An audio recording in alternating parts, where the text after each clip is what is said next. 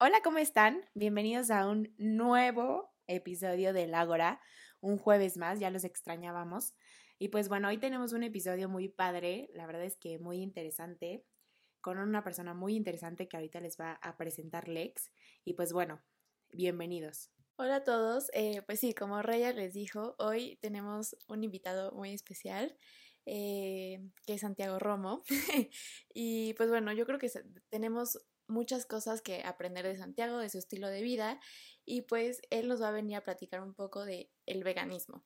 Entonces, Santiago, no sé si quieras empezar. Hola, hola a ustedes y a todos los que nos escuchan. gracias por invitarme, estoy súper emocionado de estar aquí y comunicar un poquito de lo que he aprendido en este camino del veganismo. Súper, buenísimo. Este, bueno, no sé con qué quieras empezar, definir como qué es veganismo. Supongo que todos sabemos, pero ¿hasta qué punto es veganismo? ¿Qué involucra o, o qué? sí, existen muchas definiciones de qué es el veganismo, pero como yo lo defino y como yo lo he aprendido, es rechazar cualquier forma de opresión hacia los y las demás animales. Esto incluye nuestra dieta, cosméticos, medicinas, entretenimiento y servicios porque muchas veces los cosméticos tienen ingredientes animales y al igual que los medicamentos pueden ser testeados en animales también. Y en el entretenimiento, como ir a circos, nadar con delfines, corridas de toros e incluso montar a caballos.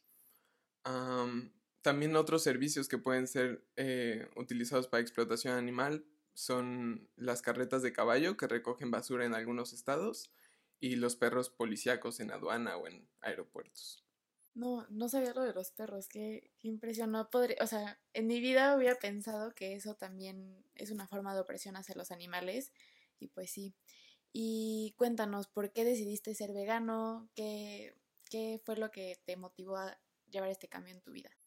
Mm, pues principalmente creo que lo que me hizo darme cuenta es ver las condiciones en las que tienen a los animales y y empecé a investigar un poco más sobre qué es lo que está detrás de toda esta industria, ¿no? Y por qué siempre estamos viendo animales en nuestros platos, pero no, no vemos la realidad detrás de eso o cómo llegan esos animales a nuestros platos. y creo que eh, es muy común para las personas que han escuchado del veganismo que piensen sobre el veganismo como una dieta nada más y quizás como la forma, entre comillas, extrema de una dieta vegetariana sin embargo, creo que el veganismo va más allá y conforme yo fui entrando a esto del veganismo me fui dando cuenta que pues no solo es la dieta, sino todo lo demás que, que expliqué hace rato. Y pues un poco más sobre cómo yo percibo el veganismo es el veganismo como una postura ética que busca atacar directamente el origen del problema, pues las formas de opresión que sufren los animales surgen debido a una causa, no es que exista la opresión hacia los animales nada más porque sí. y así descubrí la palabra especismo y creo que al hablar sobre el veganismo es muy importante mencionar el especismo, pero pues si queremos definir el veganismo y qué es el veganismo, debemos definir también qué es el especismo. Y el especismo es la discriminación hacia otras especies animales por creerlas inferiores. Wow. Y así como existe el sexismo, que oprime a otros sexos, el racismo que oprime a otras e-, etnias, la LGBTQ-fobia que oprime al colectivo LGBTQ, existe el especismo de parte de los humanos que oprime a las demás especies. Está cañón. Sí. y creo que es, es, un término muy importante. Nunca hemos escuchado sobre él y nunca nadie lo menciona al mencionar las otras formas de opresión, el sexismo, el racismo, eh, etc pero al hablar sobre el veganismo como, como esta postura ética, permite una plataforma y la seriedad, al igual que los demás movimientos por luchar para la libertad y la equidad de, de todos y todas. Ah, yo tengo una pregunta que es como que lo que más da vueltas en mi cabeza. Cuando comienzas este camino o decides, bueno, ok, ya me di cuenta de lo que esto trae detrás y quiero hacer un cambio, ¿Cuál es el primer paso? O sea, ¿cuál es tu primer paso a partir de esto? Es lo que conozco, ya aprendí y demás. ¿Cómo doy el primer paso? Porque entiendo que no es tan sencillo. O sea, entiendo que también este cambio en la dieta nutricional, pues está cañón para el cuerpo humano. O sea, tienes que hacerlo de manera consciente y educada para que sea, pues, o sea, correcto. Claro. Sí, creo que cada quien tiene una, ah, un camino diferente y un, ¿cómo se dice? Approach, un acercamiento distinto al veganismo. En mi caso fue primero empezar quitando las carnes rojas. Bueno, no, primero quitando solo la carne de cerdo y poco a poco incluir, bueno, evitar las, las demás carnes rojas, después eh, las aves y al final eh, los peces y pescados. Y así fui vegetariano durante tres años, creo. Y después dije, bueno, ya, o sea, ya estuvo bueno de hacerme tonto y solo ser vegetariano y creer que con eso ya no estoy eh, dañando a ningún otro animal porque al final el, sufrimiento de las vacas y las gallinas que ponen huevos o dan leche es la misma que la de los cerdos que son asesinados. Entonces decidí añadir los lácteos y lo, que más trabajo me costó fue em, el queso, las quesadillas, claro. pero sí, fue poco a poco irme dando cuenta y pensar eh, cuando tenía la opción de comer algo que viene de algún animal, pensar si vale la pena comerlo. Ah, vale la pena que yo disfrute esta quesadilla a que un animal esté encerrado en una jaula y sea explotado por toda su vida. Vale la pena estos minutos de placer que yo estoy teniendo al desayunar mi huevo solo para que otros animales estén encerrados y que vivan su vida en esclavitud. Y así preguntarme cada vez que tenés oportunidad de consumir algo eh, si vale la pena. De esto es un tema también de estás comiendo y ok, piensas en este sufrimiento, pero también me sucede mucho en cuanto al medio ambiente. No sé si tú tengas alguna ideología respecto al medio ambiente, pero creo que eso es lo que también más me pega. O sea, está cañón la cantidad de agua que se gasta para hacer una carne para hamburguesa o para una carne asada, ¿sabes? Entonces, platícame si sabes un poco acerca de este tema en el impacto en el medio ambiente. Ah, sí, y justo es como de las otras razones por las que muchas personas deciden eh, transicionar al veganismo y justo es el planeta, eh, ya que la industria ganadera tiene un impacto enorme en la destrucción del ambiente y el calentamiento global. Eh, de hecho, el 50% de los gases invernadero que existen son emitidos por la industria ganadera.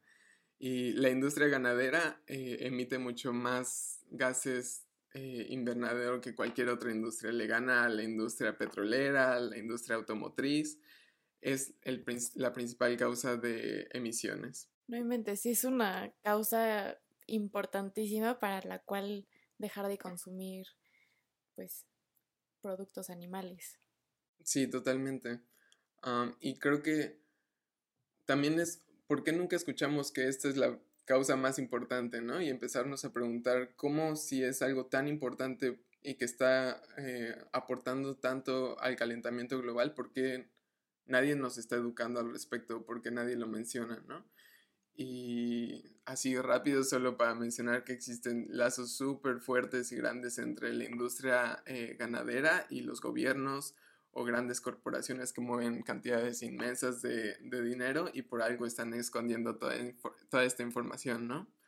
Y es un poco sobre la conspiración que existe detrás de todas estas industrias, al igual que, como mencionaron en su capítulo de Fast Fashion, existen mil causas detrás que todos nos están escondiendo y quizás mientras HM nos muestra su blusa pro-feminista, tiene a mujeres esclavizadas en otro país trabajando para esto, ¿no? Y, así con la industria ganadera, nos muestran a vacas felices en nuestros cartones de leche, mientras atrás están siendo explotadas, siendo violadas, siendo asesinadas, separadas de sus familias, solo para que nosotros podamos consumir un litro de leche en nuestro desayuno o en nuestra cena. Sí, no, está impresionante eso. Y ahorita que hablamos del medio ambiente y eso me viene a la mente un argumento como que no sé si lo sepas, como tú qué dirías si te llegaran a decir esto como, ok, pero el hecho de que tú no consumas carne o que tú no contribuyas a esta industria, ¿qué cambio hace? O sea, ¿por qué tu impacto como persona, si es importante o no es importante, o qué opinas tú acerca de esto? Claro, de sí, estos argumentos de nuestras acciones en individual no van a cambiar un sistema, ¿no? Y creo que sí, si yo estuviera solo y en este mundo y fuera el único que no está consumiendo animales, no tendría ningún impacto. Pero yo creo que justo así se forman los movimientos sociales. Eh, todos los movimientos van formados por decisiones personales y poco a poco creciendo vamos teniendo un impacto mayor. Y un ejemplo justo directo con la industria de la explotación animal es la industria láctea. No sé si últimamente han visto que han incrementado las alternativas de leches basadas en plantas, pero también han incrementado los anuncios de leches de, vaca. Por ejemplo, Lala, Lala contrató a eh, Chris Evans, no, no me acuerdo a qué artista, para, para promocionar la leche, que eso cuesta millones y millones, ilusión en todo el mundo para promocionar la leche y comunicar la leche de vaca te da poder y te hace fuerte. Entonces ahí estamos viendo esfuerzos de la, eh, de la industria láctea para conseguir a mucho más personas y no perder este gran mercado que eh, aún ahora ya se nota en las gráficas que está disminuyendo como la cantidad de dinero, la cantidad de personas que están consumiendo leche de vaca. Y otro ejemplo en otras luchas, em, pues es como si eh, muchas veces a mí me llegó, llegué a escuchar de de personas adultas como de qué sirve que yo separe la basura o que recicle si el vecino le está juntando o si el camión de la basura lo junta. ¿Para qué lo estoy haciendo si al final no hace nada? Pues no, al final si todos lo hiciéramos, si toda la colonia lo hiciera, estaría claro que toda nuestra basura está separada y tendríamos un impacto. No nos demos eh, por sentado que todo está mal y que no podemos hacer nada al respecto, ¿no? Porque si no somos nosotros los que estamos haciendo algo, ¿quién lo va a hacer? Claro. Y así. Y no podemos exigir. claro. Y creo que en cualquier movimiento así empieza, primero por decisiones personales y por acciones pequeñas, hasta un momento en el que llegas a crecer y tienes la suficiente población a tu favor y luchando para poder hacer presión en los gobiernos. Porque nosotros no podemos sentarnos y esperar que el gobierno, el gobierno cambie las leyes o que haga algo al respecto, sino nosotros debemos de presionarlos. Y para presionarlos debemos de ser muchos actuando al respecto. Sí, una vez más, nuestro dólar es nuestro voto, otra vez. Claro, totalmente. Y ahora tengo una pregunta muy rápida. Si tú, alguien te preguntara cuáles son a lo mejor las tres cosas principales que has notado a partir de que hiciste este cambio, o sea, positivas en tu cuerpo o a lo mejor negativas o más energía o menos energía. Al principio te costó trabajo la actividad física, ¿sabes? Todo este o sea, ¿cuáles son los beneficios o qué has visto tú en tu cuerpo o en tu manera de vivir? Mm, bueno, es como, no tuve un, un, un, cambio tan drástico porque no lo hice de un día para el otro, entonces quizás es más difícil para mí notar cómo impacto en mi vida, pero, y también se empalmó con mi adolescencia, entonces con los granos y con crecer y enflacar y bla, bla, bla, esos cambios en la vida. Sí, hormonales. Pero, Pero em, definitivamente no sentí que hubo reducción en la energía que yo tenía y justo cuando hice la transición al veganismo empecé a hacer más ejercicio y no sucedió nada negativo en mi vida y seguía teniendo la misma energía. y, y creo que principalmente mentalmente me ha ayudado para no, para saber que, estoy haciendo algo al respecto y que lo estoy intentando y que tampoco estoy consumiendo violencia, ¿no? Y que no estoy pagando para que alguien esté sufriendo o para que trabajadores estén en esas condiciones de asesinar animales. Y creo que eso ha hecho bien para, para mi salud mental. Totalmente, o sea, yo les quiero platicar, o sea, de verdad es algo que quiero hacer porque me, me nace, o sea, ya quiero hacerlo, no sabes cuánto miedo me da, pero es horrible, te lo juro, estar comiendo en mi casa, ya sabes, con mi familia, todo muy padre, y estar comiendo, o sea, carne y, todo el escenario que viene en mi cabeza, porque creo que eso es lo más peligroso, cuando estás consciente y cuando ya sabes qué está pasando, y aún así decides seguir haciendo, o sea, este tipo de acciones, pues ya te da en la mente súper duro, o sea, me pasa mucho, me pasa también, yo soy, amo los lácteos, o sea, amo el queso, amo amo la leche, la verdad es que la leche también me costó trabajo pasar a la leche de almendra, como que todos estos cambios de verdad me han costado mucho trabajo, pero ya entendiéndolo, porque aparte sé mucho del tema, o sea, sé todas las consecuencias que, que tiene, tanto ambientales, tanto en los animales, en el cuerpo, porque aparte sé que lo que consumimos es cero relacionado a lo natural, o sea, la carne que consumimos, la leche de vaca, por supuesto que ya no está en su estado natural, o sea, ya todo por cuestiones de producción y de masa ya ni siquiera está en pues su estado natural.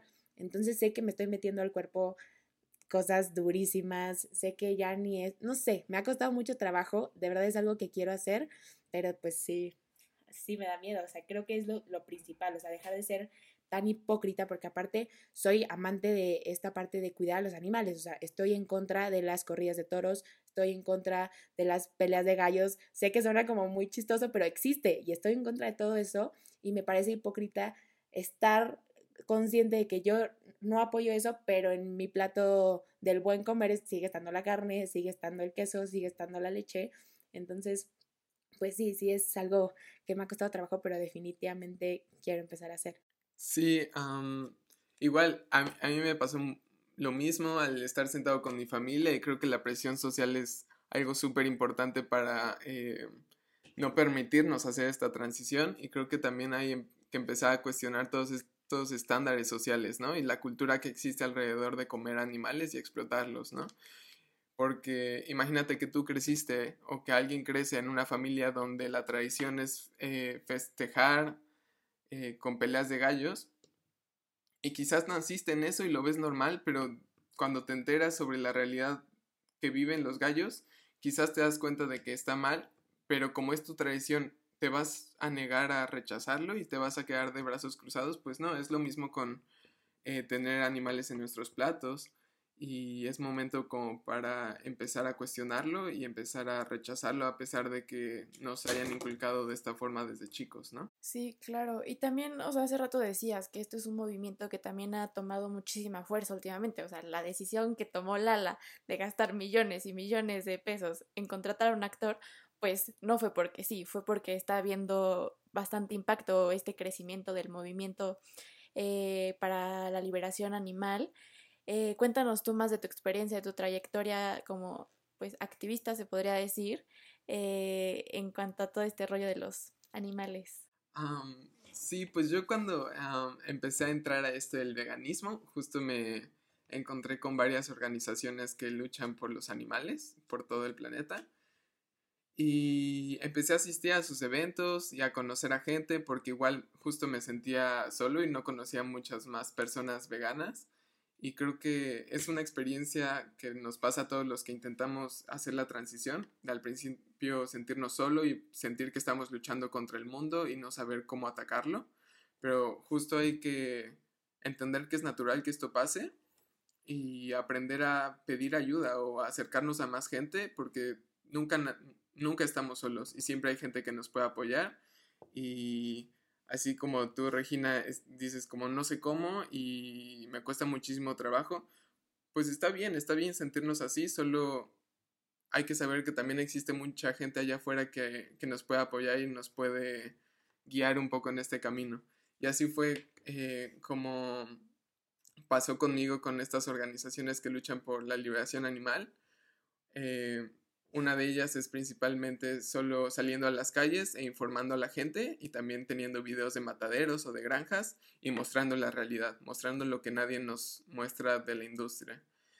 Hay otra organización que se encarga más de acción directa con los animales y es protestar afuera de los mataderos y estar ahí siendo testigo de lo que está sucediendo, de lo que nadie nunca ve, de lo que nadie nunca graba, de lo que nadie nunca habla y estar ahí directamente afuera del matadero, quizás hasta hablando con los trabajadores del matadero, viendo los camiones llegar llenos y salir vacíos, ver cómo salen los cuerpos, incluso ver cómo a lo, lejos los destajan y los asesinan y estar ahí viendo, porque si nadie lo está viendo y todos nos estamos cubriendo los ojos, pues no va no va a suceder el cambio, tenemos que ser conscientes y aunque sea difícil para nosotros, debemos de hacerlo y es mucho más difícil para los animales estar en esa situación que yo ir un día afuera de un matadero y protestar. Al final es tiempo lo que me cuesta y no estoy solo porque estoy yendo con muchas demás personas que también están pasando por lo mismo y están luchando por lo mismo. Entonces es encontrar esta comunidad y saber que no estamos solos luchando contra todo esto. Y además también existe otra forma de acciones o protestas que son más... Em, luego las categorizan como extremas, pero al final todas, todas en las que yo he participado son no violentas y es estar quizás em, presionando a los gobiernos para que tomen acción. Eh, hace un año hicimos una acción en frente del Palacio Nacional en el Zócalo de la Ciudad de México, bloqueando la vialidad de, toda la, de todo el Zócalo y fuimos más de 70 activistas protestando y justo pidiéndole a Andrés Manuel López Obrador, el presidente de México, que tomara acción ante esto. Y al final el presidente no tomó ninguna acción, pero definitivamente llegaron muchos medios, llegaron más de 20 medios a cubrir una acción por los derechos de los animales, algo que nunca antes había pasado en México. Entonces, que los medios empiecen a hablar de esto igual genera presión en los gobiernos y así va creciendo el movimiento. Y en la siguiente acción quizás van a ser más medios, van a ser más activistas y quizás el presidente o, quien sea que esté gobernando vaya a decir, ok, porque ya ha habido dos protestas, quizás voy a tomar eh, un poco de mi tiempo para investigar al respecto, o tomar acciones, o leer lo que me están mandando, o atender todos los tags que estoy recibiendo en Twitter. No sé, así se va creciendo y, y está muy, se siente muy bien estar en parte de toda esta lucha y tener voz y voto en, en esta lucha por la liberación animal. Ay, pues está padrísimo. Yo, pues quiero no sé, se siente raro decirte felicidades, pero, o sea, la verdad es que sí, siento que no es como un camino fácil porque desafortunadamente no nacimos en una cultura donde sea algo normal, ¿sabes? O sea, donde pues ya en nuestras familias no se, no se vea. Siento que estamos justamente en, este, en esta transición de que ojalá sí suceda, que empecemos a ser mucho más conscientes y que las futuras generaciones lo vean como lo más normal y como lo que debe de ser pero entiendo que no es fácil y aparte no ha de ser fácil también ver que es de poquito, ¿sabes? De poco en poco, que no ves a tanta gente a tu alrededor que está como tan into como estás tú y demás. Entonces, pues bueno, está padrísimo y gracias por platicarme. Definitivamente cada que escucho a alguien hablar del tema o leo al respecto, me dan aún más ganas, ya nada más es convencerme a mí misma, porque aparte sé que puedo, ¿sabes? O sea, no es un tema como de, no, soy adicta a la carne, por supuesto que no, solamente es como una cuestión de decidir, creo que un nuevo estilo de vida eh, para mí, para mi alrededor. Aparte, creo que muchos tenemos o tienen la idea de, ay, es que es vegano, solo come espinacas, o ay, es que es vegano, no come una pizza. Y no, a mí me consta porque gracias a Santiago me ha llevado a conocer muchos lugares como de pizzas veganas que dices, no, es que no es posible que esto sea vegano. Es una pizza de pastor vegana Buenísima, buenísima. Hamburguesas, alitas, o sea, en serio, una infinidad de cosas. Las quesadillas veganas que, bueno, las quesadillas que tanto disfrutabas siendo no vegano, las puedes disfrutar siendo vegano, porque ni, o sea, sin el sufrimiento y sin la violencia. Este, entonces, pues sí, o sea, es importante saber que hay alternativas, es importante saber que, pues no, los veganos no solamente comen pasto, o sea, como muchos creen. Entonces, pues sí, Está increíble, Santiago. Muchas gracias por contarnos todo. No sé si quieras agregar algo más, algún dato.